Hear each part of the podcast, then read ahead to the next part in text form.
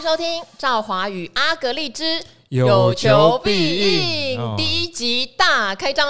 哎、欸，今天才第一集，但是我看我们在这个 Podcast 排行榜不分类哦，给人得一名啦。我跟你讲。我以为你菜鸟，没有，你一直有跟我说红利，但是我老鸟，对，但是我跟你讲，这种东西呢，新频道每天也是一堆人开啊，啊，他们也有红利啊，好，对？你你也讲的没错哈，因为这边也跟大家解释一下，Parkes 确实对新频道有红利，因为它对于新增订户的趴数哈，我们有研究过，它的权重相当高。所以，像我那时候一开始我的频道开张，我也冲上过第一名。但是冲上过第一名之后呢，你就要好好的去更新它，好，然后更新的频率和新增的订户一直都会是它一个很好的权重。但阿格力讲的没有错，能够一开张在一两天内就冲到第一名的，肯定是很有魅力。就算是运气，运气也是实力的一种，知道吗？哎，我们两个都射手座 O 型，哎，这个射手座运气是最好的，哎。阿格力有研究哦，虽然大家不迷信哦，可是去看一些星座书，射手是受幸运青睐的星座，好像是木星，是不是？对，说是木星，所以运气很好。好，但是木星的话也是一种扩张，有时候我们会有点浮夸，穷穷贵逃啦。对，但是我跟你讲，射手座跟你讲的事情呢，绝对是真的，只是说到底有没有那么好这件事情，你自己要打个折扣 哦。就比方说，哎，这个东西真的好，可能它八十分，可是听我们讲一讲，你会觉得九十五分。对，啊，那个不是我们故意加油添醋的问题，是热情让你。感觉这个分数往上冲，我们是天生的 sales，对对，就是我们认同的事情就会 sell 给大家，对，然后听起来超级倍儿棒，可是我们也要有时候踩踩刹车，对不对？就像呃，今天我来本来很紧张，因为我在想说，今天我们录影的时候，因为我今天没有录影的行程，对，所以我是素颜来，然后我就想完了，让阿格力看到素颜会不会吓到？不会啊，你早就被我看光光。后来我就想啊，因为我跟阿格力有一次一起跑校园马拉松。结果那一天下倾盆大雨，我本来有画一些就是底，就是算粉底这样子，结果全部被冲光光，有汗水 加这个雨水，然后整个头发像疯子一样搭在脸上那样，所以阿格力已经通通看光了，对，不担心。而且想看的人还可以去阿格力的粉丝团跟我的 IG，我们都还有把照片呢，可怕的照片放上去。不会啊，其实敢放就是觉得说我放上去也不会伤害到你。quality 还是一级棒，我就是怕你吓到，是怕你惊为天人。射手座讲话真的是 很不要脸，很讨厌。好，我们先少少小小的讲一下我们创这个频道的小理念。其实第一集的预告，就上一次的预告已经有，但之后的话，我们会分有公开版哦，一样也会很佛心的。对，就这个全球总经的事件，或是关键数据的公布，甚至我知道有一些公司的营收的状况等等。来做一个公开版，让大家随时可以补充能量。那收费版，阿格力觉得要做什么？收费版的话，因为我这个人啊，经营订阅事业多年了，我觉得收费版最大好处是说，呃，能让想学习的人有办法系统化的学习啊，对，比较有组织的架构啦。例如说啊，讲财报，那可能不会。诶、欸，这个月只讲一个，下个月只讲一个啊，下下个月又没讲，因为免费的内容常常是这样。那其实免费的内容会这样，有一个原因是啊，教学型的其实收视率不见得那么高，因为有时候大家比较想要关心眼前的时事等等。那因为我是一个蛮喜欢做系统教学的人，所以我觉得订阅制在过去的经验来说，能够让创作者啊有资源的持之以恒，不用去管收视率，那也让人。啊、也能让真正想学习的人呢，他有一个持续学习的管道。那这是第一嘛。但是我觉得在学习上最重要的事情，尤其是投资这件事啊，其实它是刻制化问题最多的一一个领域啦。哦，可能像等一下我们今天就会做一个示范，来回答说未来我们在付费内容可能会回答一些问题。那先讲啊，我跟赵豪也不是投顾。哦，所以我们不是回答买卖建议，只是讲一个大原则。那这个大原则，你听完之后，你有基础，你有钓竿之后，你自然知道说，你钓了这条鱼啊，你到底要把它杀了，还是你要把它放回大海？哦，就有一个很好的选择。好，呃，我非常非常支持阿格力。为什么两个那么合哦？因为大家知道，像我做理财达人秀里面就有一块叫系统性教学，那这一块我们希望可以带到 Podcast 来。那所以，我们除了基本面，因为我跟阿格力对基本面是比较了解。如果大家想要了解有一些像技术线型或筹码面的，我们都有非常厉害的大来宾哈，会一起加入我们，在这个付费的版本里面，系统性的把大家教会。第二个就是我自己做了《赵华与古惑仔》之后很深的心得，哇，我没有想到那么多人会来问问题。那问到后来会发现，诶，我今天又要讲时事，又要回答问题。那说实话，最热忱回答问题就是阿格力。他回的那些含金量是绝对足以让大家知道知识应该要收费。我跟你讲啊，射手座有时候不知道什么叫保 保留，你知道吗？因为有的来宾很保留，我他会觉得哦，我这样讲完不就就是人家就不会怎么样？呃，又怕被责怪啊、嗯，然后又怕说他可能自己有一些业务会被影响。那你知道为什么不担心这件事情吗？为什么？因为你学了我的第一代。没有，你学了我的第一代，我已经准备在推第二代。我觉得这个是出社会大家也要有的一个概念啊，就是就比方说你进一家公司，你推出产品不要怕人家抄，你要做好大家在抄你第一代的时候，你已经在准备第二代，好吧好？好，所以我我万万也没想到啦，就是回答问题这件事情，它可能也是一个很重要的知识付费的来源，所以我们的付费内容里面就会有非常深入，像心灵教练一样教大家，就是解决这些疑难杂症。哦，他也许不见得就像刚刚阿格力讲的，我们不是投顾，我们不会讲名牌带进带出。对。可是你遇到什么困难？因为我常常讲，一千个人有一千种买股的处境，或者是一千种理财的困境哦。每一个人都不一样，你多少钱我也不知道，对不对？你买这个是多久以前买的，我也不知道。所以当你很详细的提出你的问题，我们就可以对症下药。我相信这个是非常几乎是一种无价的，而且你如果想要被我跟赵华念你的话，诶，这个也是一个很好的管道。嗯，诶，其实我有一些粉丝啊，是从之前啊赵华与古惑仔问问题的，那他后来私讯我一问再问，我最后就骂他，我说你想要存股啊，你根本不是想存啊，你就是看到价差上上下下啊，你说要存股要在乎那点蝇头小利，那你就做波段做当中就好了。他后来呢，他说。被我这样这个五雷轰顶之后，反而心情非常稳定，确认他该走的路要怎么执行，是不是就是有一位爱丽丝？因为她有特别提到说，去阿格力那边被当头棒喝。我说你怎么可以拿棒子打人呢？你，然后他突然变稳定，拿一个棒子？对呀、啊，你怎么这样？好多个都被，好多人都被阿格力的棒子打过。哎。有有时候我先跟大家讲，我并不是脾气不好，是射手座有时候啊，我们的耐性其实没有那么强，没有什么耐性，对，对。但其实没有耐性也不是那个修养问题，我们对自己也没什么耐性啊，所以我们很可怜，我们才在讲要开频道。然后突然之间就逼着大家，对不对？开啊，开起来啊，图片做起来啊，然后内容录起来啊，然后我们两个就现在在这里了。好，好，事不宜迟，事不宜迟，我们来示范一下好不好？就是有一些问题，我们呢现在在公开版先来回复，然后呢以后这些应该会在付费版，他们是非常有价值的。内涵跟知识，那我先来念第一题哦。好，很开心你们开张了，公主哈，一直很喜欢赵华跟阿格力，常说投资要有第二层思考，觉得很受用。最近开始存股啦。主要为了没有工作时还是要有现金流。好好，你在想没有工作的事了。好，至少平均在未来一个月有四万到五万块的现金流入哦。目前规划要存的是零零八七八，我觉得我要跟零零八七八收业配费用。对啊，常常念到哎，常常念到哈。还有零零八八一，还有零零八九三国泰电动车这三档，一一来哈是大家常存的族群啦，也听很多了。二来也有息哦，甚至有价差嘛。好，它有一个很重要的重点哦，这一档可能大家就比较陌生。手上有一档 FH 富时不动产零零七一二，当时是因为殖利率高而买的，但是现在跌到不行，不知道这档可存吗？还是该认赔吗？谢谢你们哦。嗯嗯嗯。好，那首先先来回答他的问题是说，他希望每个月有四万到五万的现金流入。那大家在规划存股的时候，假设你希望一个月有五万啊，那一年大概就是六十万嘛。那以台股的殖利率，目前，呃，不要讲市场平均啦，因为有些股票你根本不会去存它，它也不值得存。你把它剔除掉之后，其实台股啊的殖利率比你想象的还要高很多啊，所以以现在的位阶，六 percent 是有可能的。因此要得到一年六十万，你大概有一千万的本金嘛。哦，那这个公主啦，问这题的叫公主嘛？是煮饭的主。他说啊，他要规划存零零八七八，那这个高股息。大概就符合我刚刚讲的这个五六 percent 的值利率，是哦，那这样就有对应他的目标了。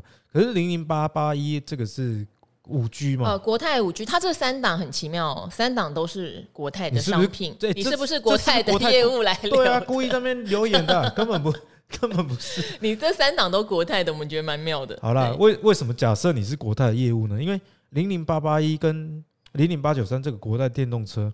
除你刚刚讲的三档 ETF，除了零零八七八以外，其他两档其实也不是什么高值利率的 ETF。不是耶，他们很主题型哦。而且我觉得大家存股啊，除了值利率以外，你可能会想说啊，对啊，它两档不是这个高值利率的 ETF，那我换成高值利率的 ETF 就好啦。那也不一定哦，你要看有没有跟大盘啊有办法有一个抗跌的作用，不然你整体的持股组合这个跟大盘联动性都很大的话，压力会很大。例如说零零八八一跟零零八九三哦。这个国泰五 G 跟电动车今年以来不含息的报酬哦是负三十 percent，所以如果你的部位压在这些啊、呃、这么高贝塔值的 ETF，那你的压力真的会很大，因为你当等到真的跌下来，比方说我刚刚说一千万你能领到这个六十万的股息好了，可是呢，就你这三档啊，其中两档哦，假设我们照比例啦，这两档占了六百多万，哎，今年跌三成哎。六乘以零点三，你就亏了一百八了。你领六十万的股利，那价差至少已经赔了三年。我觉得这在持股的过程中的信心啊，会有很大的影响哦。所以，我我觉得听听我们回答问题有一个关键哦。就算你没有买，因为为什么阿格里讲啊？回答问题大家会喜欢听，因为我把它讲成一些通则的概念，你有办法去利用了哦。所以，我觉得他一一第一个问题啊，就是他这三档啊。不符合他想要存股的这个目标啦，还是说他现在因为还没有现金流的需求？例如说我们常常讲主题型的比较是累积起来赚价差，等到年纪比较大要退休之类的，再通通换成股息型的商品，好像也是一个方法。对，那如果是赵华讲的这样，就比较行得通了。他可能想说，哎，我现在还没有要这个现金流，每个月四到五万，那是我未来的目标，所以他去买了零零八八一跟零零八九三，他的目的如果是为了抄底的话。那我就比较可以理解了，哦，因为反弹的话，今年年初到现在可以跌很多了，等到反弹它也会涨很多，毕竟这是 ETF 个股就不一定了哈。好，啊八八一的话，因为都是台湾的一些半导体类股啦，但是八九三就是国外的一些半导体类股，所以要注意，第一是半导体类股的成分还真的蛮高的，对，因为第二就都是科技股。大家看电动车哦，电动车你会直觉想说它里面可能很多车厂，但其实没有哦，很多什么 NVIDIA 啊、AMD 啊、台积电啊，有一些电动车 ETF 有，但这两档刚好都是以半导体为优先。对，没有错。因为为什么会发生这样的现象？因为电动车需要的晶片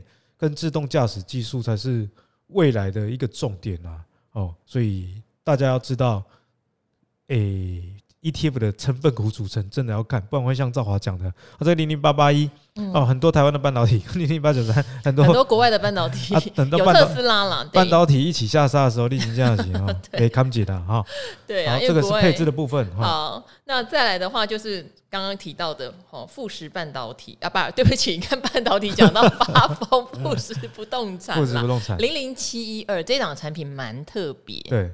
他说啊，因为手上的零零七二是因为殖利率高而买，但现在已经跌到不行了，不知道这档可存吗？那我先跟大家讲啊，你看到东西下跌的时候，呃，你要去思考说它下跌的原因是什么。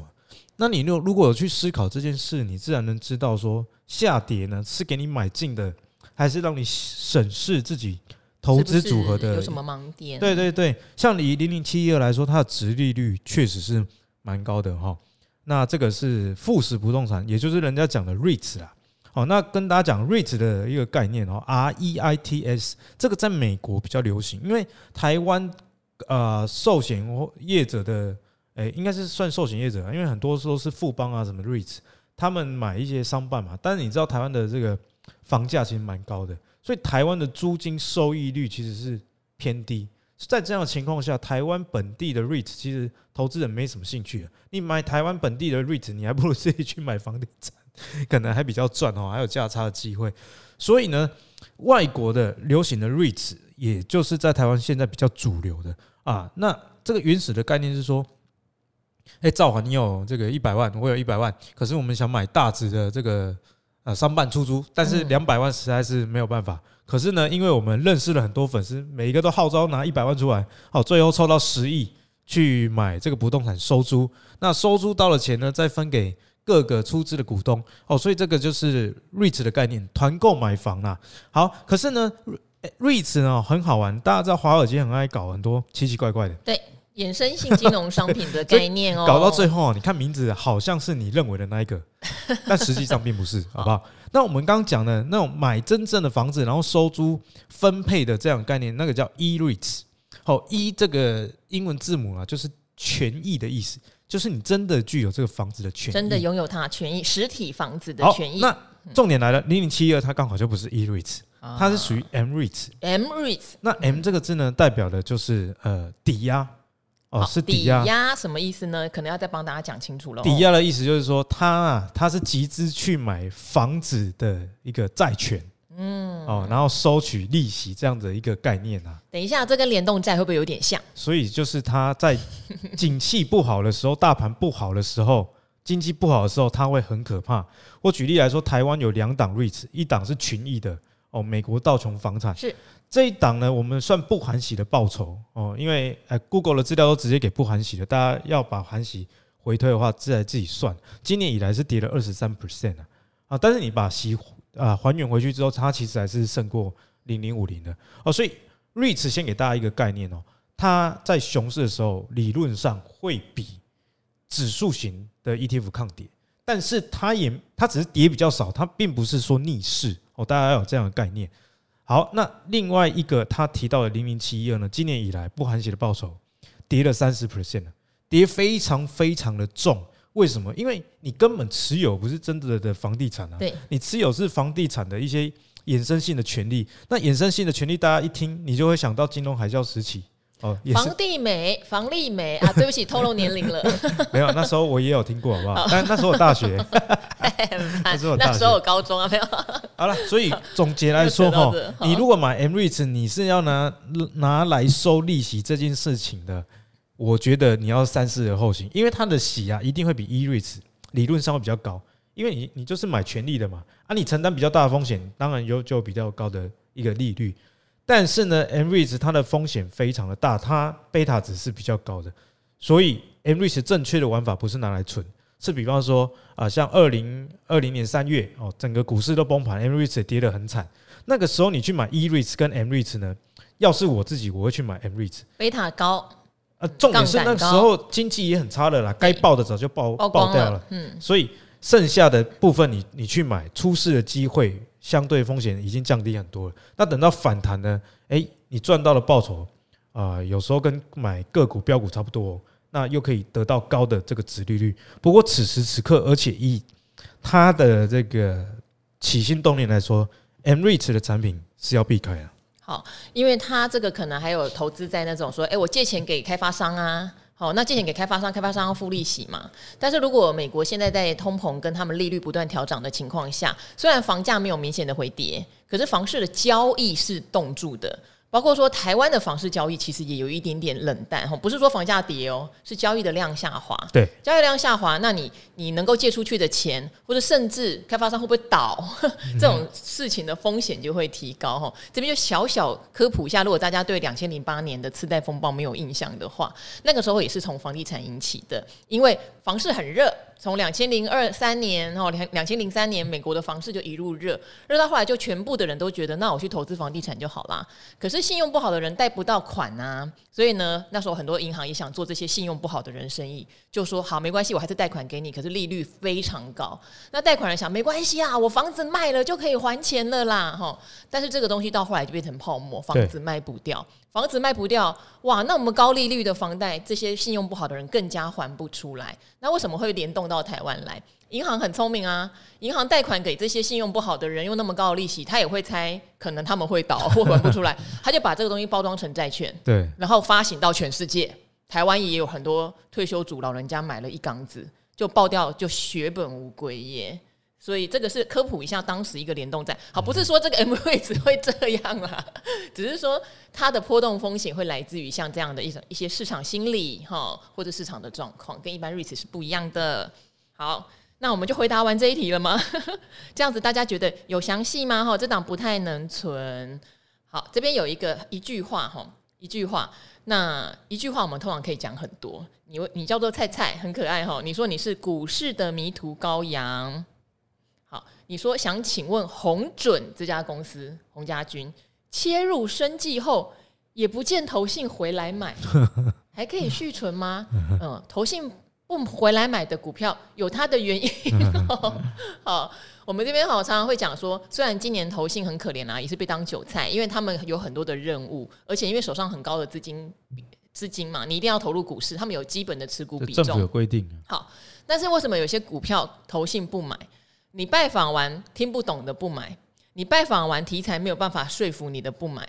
你拜访完，觉得公司过去 credit 可能你没有办法相信的不买，有很多的原因，所以确实投信不买的股票，我们自己也会比较谨慎。对对，那再加上红准哈，因为根据我对洪家军的研究，红准你一定要在洪家军全部都大喷发，红海现在真的业绩强强棍，他要灌账给所有的人，因为他有一个红，他是嫡长子，所以通常他就会得到一些雨露均沾的机会。二代啦，他是富二代，但是你说他的。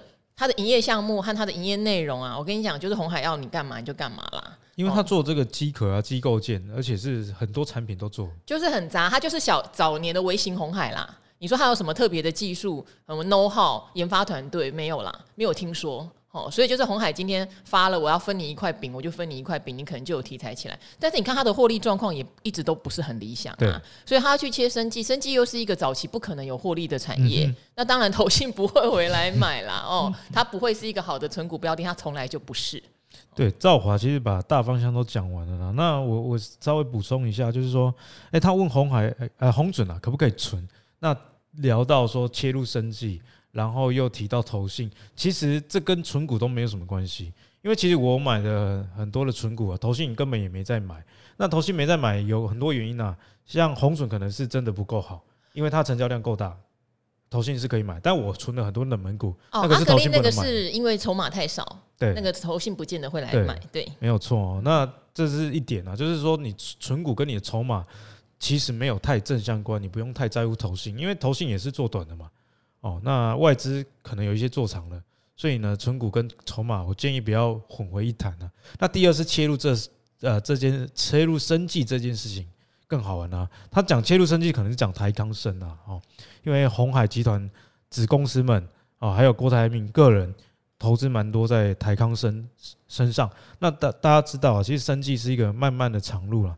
那所以呢，你你既然知道他投资的是生技，那又知道投资哪家公司？那台康今年上半年的 EPS 才零点零七啊啊，在以三十亿股本的计算之下，它今年的税后盈余上半年才两千万。那鸿准啊是一家一百四十一亿股本的公司，所以你以股本的比例加上它投资公司的税后盈余，那鸿准也不是百分之百持有台康，就算百分之百持有啊，那才认列这两千万。对于它原本自己一百四十一亿的股本啊，这个。呃，于事无补了，所以呢，我我建议哦，这位同学真的股市的概念要重学，因为他问我问题很像我妈问我了。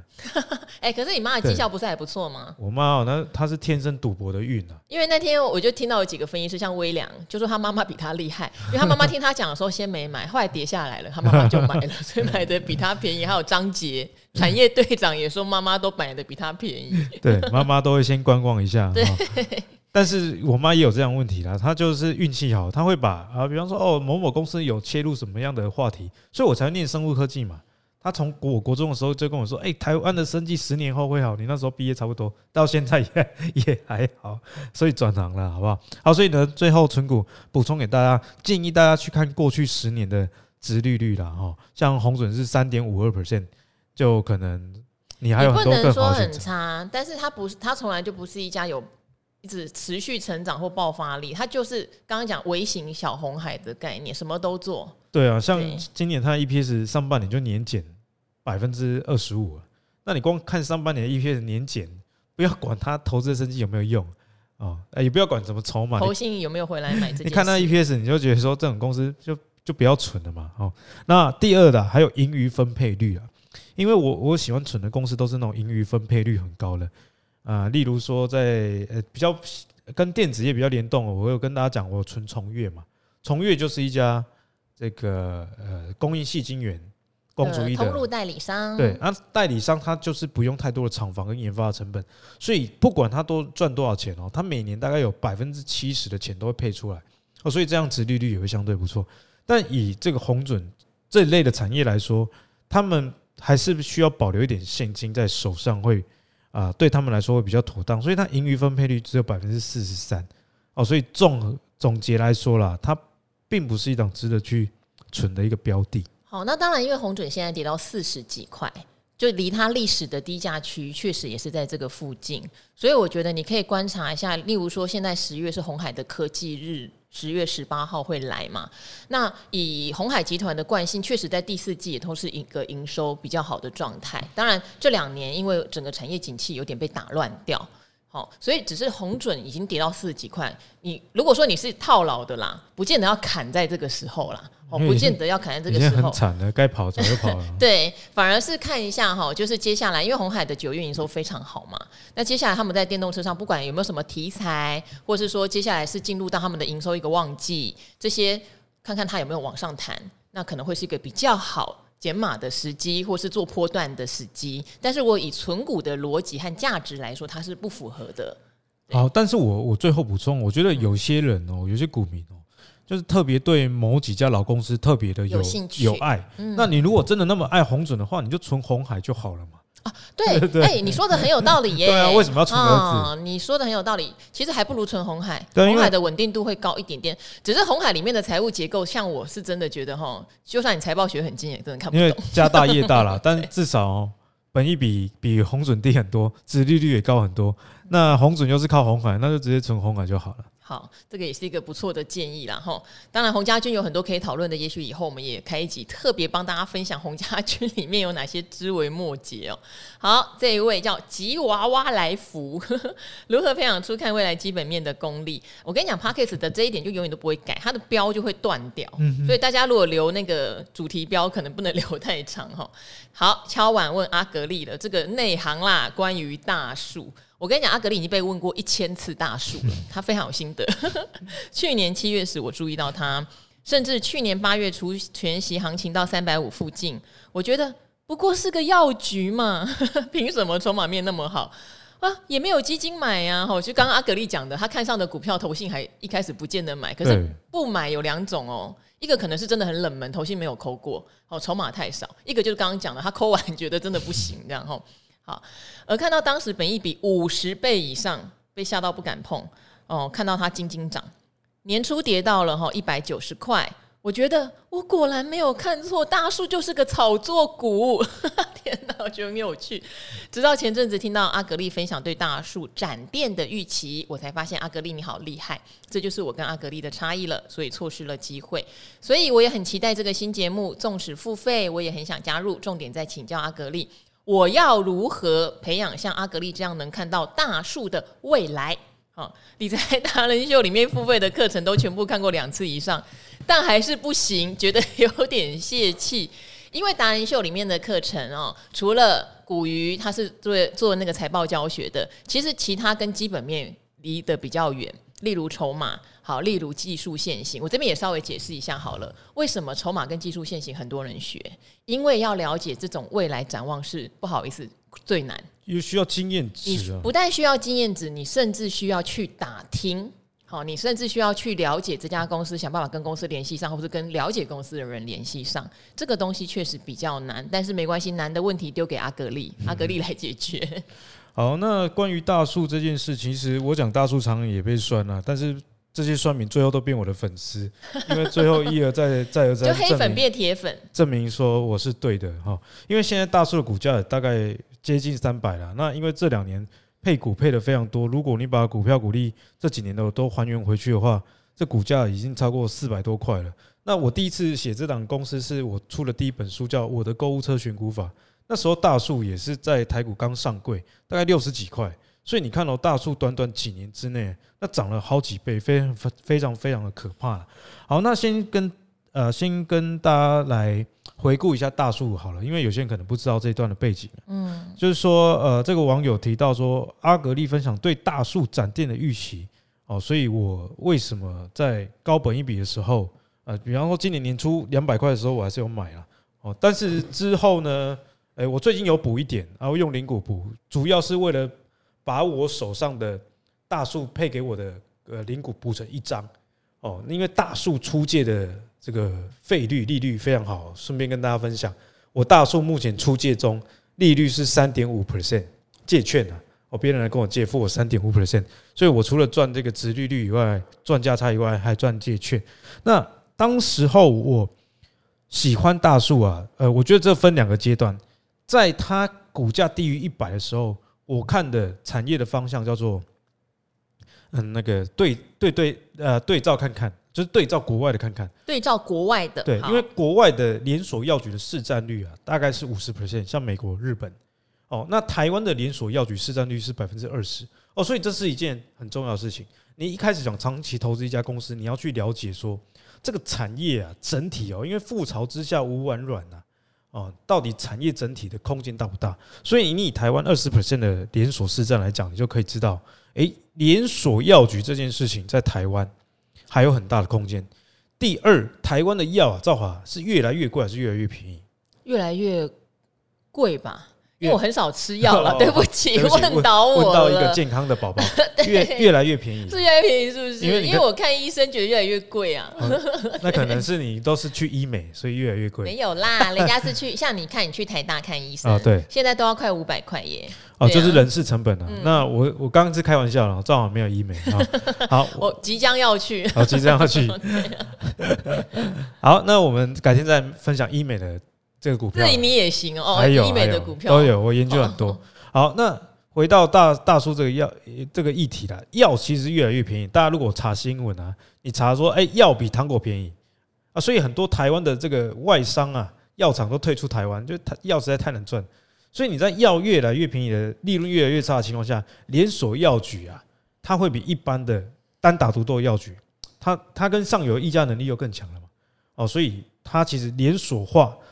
啊的优势在于说这里哦，所以这是第一点，国外市占率高，所以当初喜欢大树。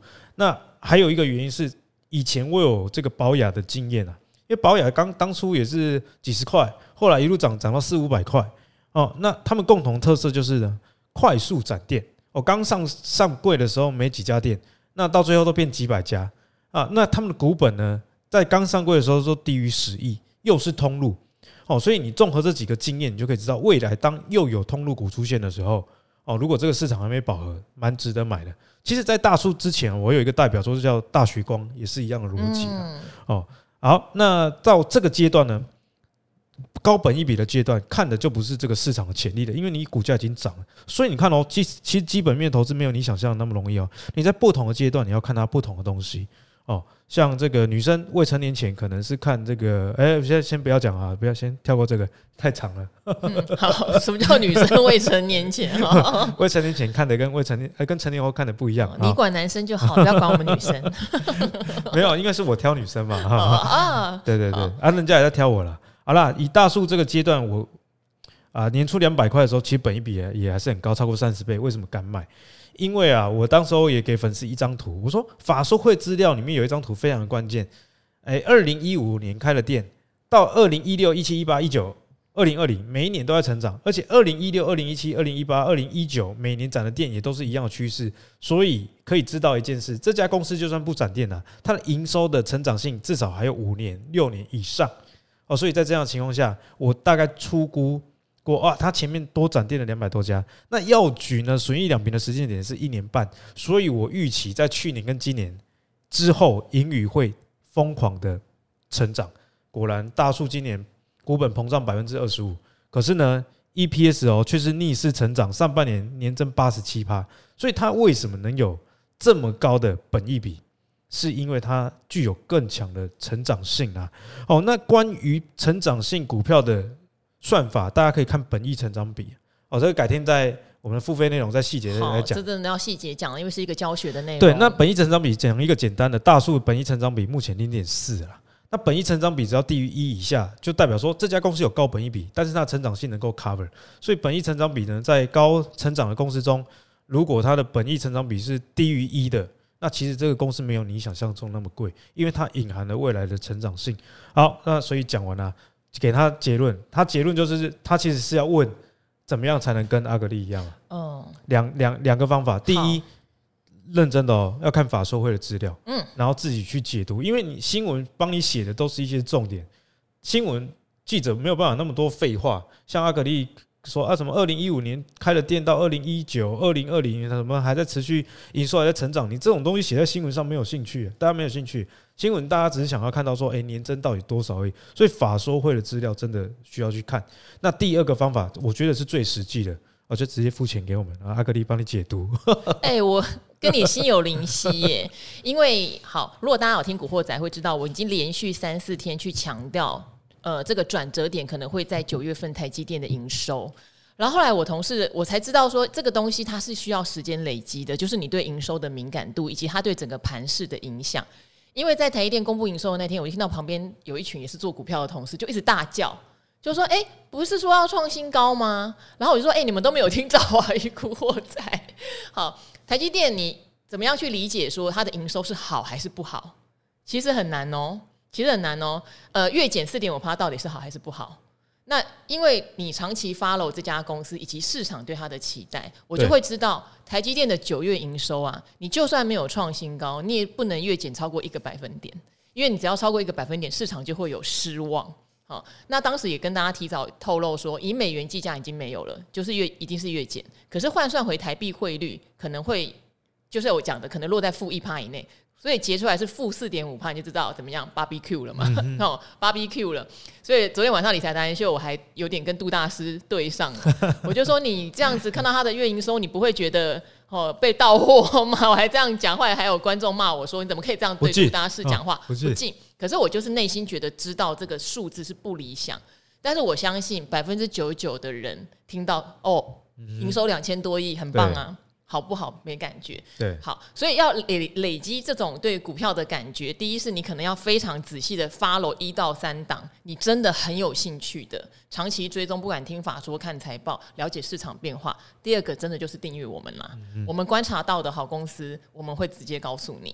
对，好，那我们最后来念一个留言，因为它是开张第一个留言，哦、头香啊。哦、好，因为 Podcast 的很讨厌，他的留言都会过一两天才跑出来，导致有一串人就说：“我是不是第一个？